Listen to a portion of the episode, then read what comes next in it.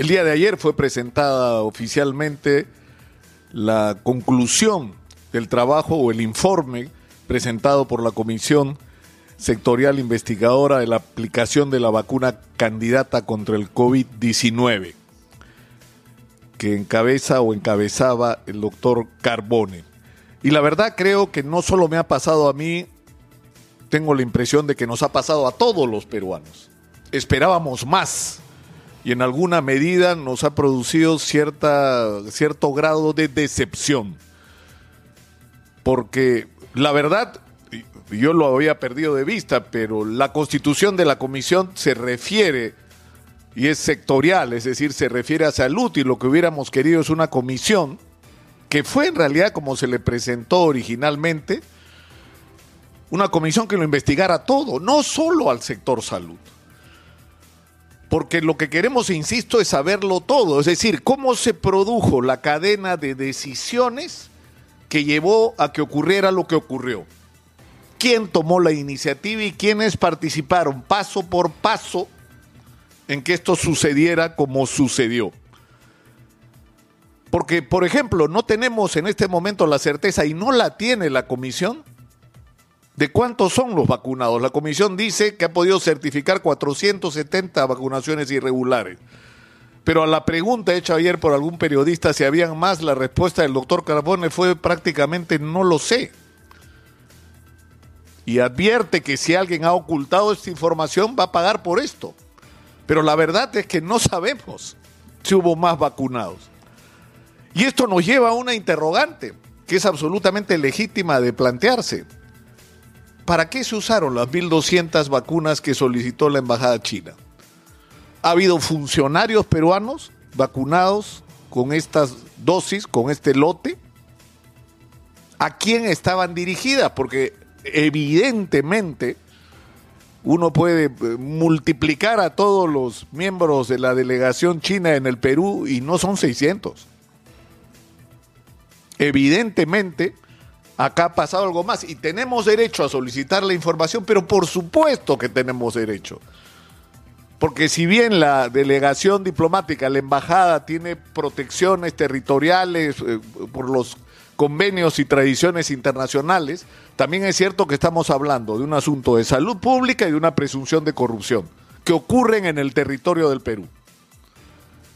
Porque una cosa importante que finalmente nos ha aportado esta comisión es investigación de algunos datos, es decir, son datos que nos van a ser útiles para esclarecer finalmente lo que ocurrió.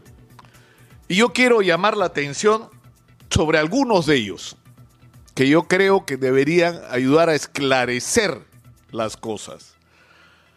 El primero de ellos es que en la página 33 el informe hace referencia al hecho de que el 24 de agosto del año pasado, 24 de agosto, el embajador José Quesada, que es nuestro representante en la China, le solicita al señor Wu Yonglin, que es el presidente de la China National Biotech Group, es decir, la corporación bajo su, cuyo manto está Sinopharm, le solicita 2.000 vacunas. Y la pregunta es, ¿Por qué este embajador hace esa solicitud? ¿Por instrucción de quién? Porque a quien representa el embajador Quesada en la China es al gobierno del Perú, es al Estado peruano.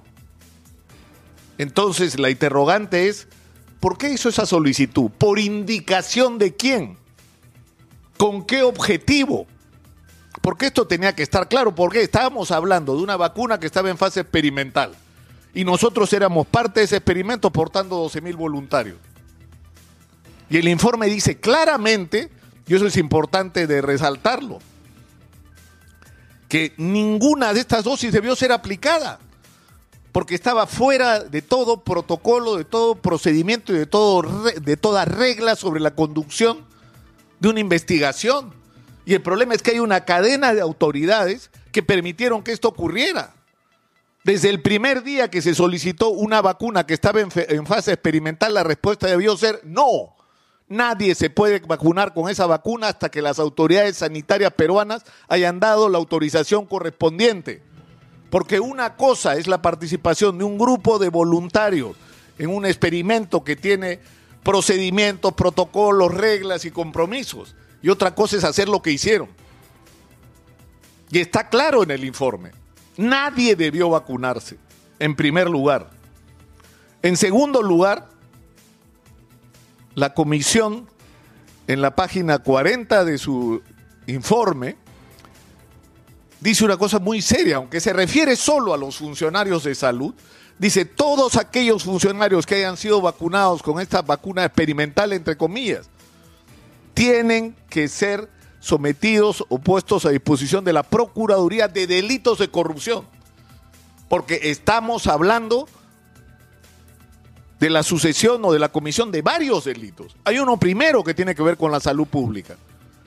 Ninguna persona en el Perú podía ser vacunada con una vacuna que no estuviera autorizada, como ya he dicho, por las entidades sanitarias correspondientes.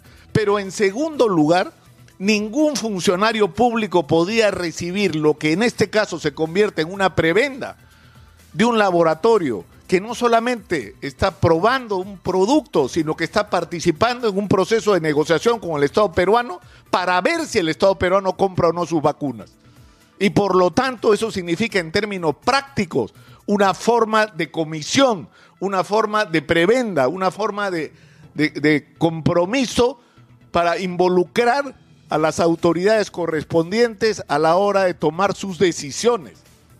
Y lo que es impresionante es que todos los que han participado, todos en el proceso de decisión sobre la adquisición de la vacuna se vacunaron. Y por lo tanto el asunto es absolutamente transparente. Es decir, tenemos derecho los peruanos a sospechar de que el tema de las vacunas aplicadas de esta manera irregular, como señala la comisión, han cumplido un papel significativo en el proceso de decisiones sobre a quién comprarle la vacuna y a quién no. Y esto es una investigación que tiene que determinar no solamente el hecho palpable, así grotesco, de que la gente que estaba tomando decisiones estaba vacunando con una vacuna que era ilegal en su aplicación en el Perú. Pero igual se estaban vacunando. Y eso es una prebenda y eso es un acto de corrupción. Pero hay un asunto tan o más grave que este, insisto, la interferencia de esta vacunación VIP a la hora de tomar las decisiones.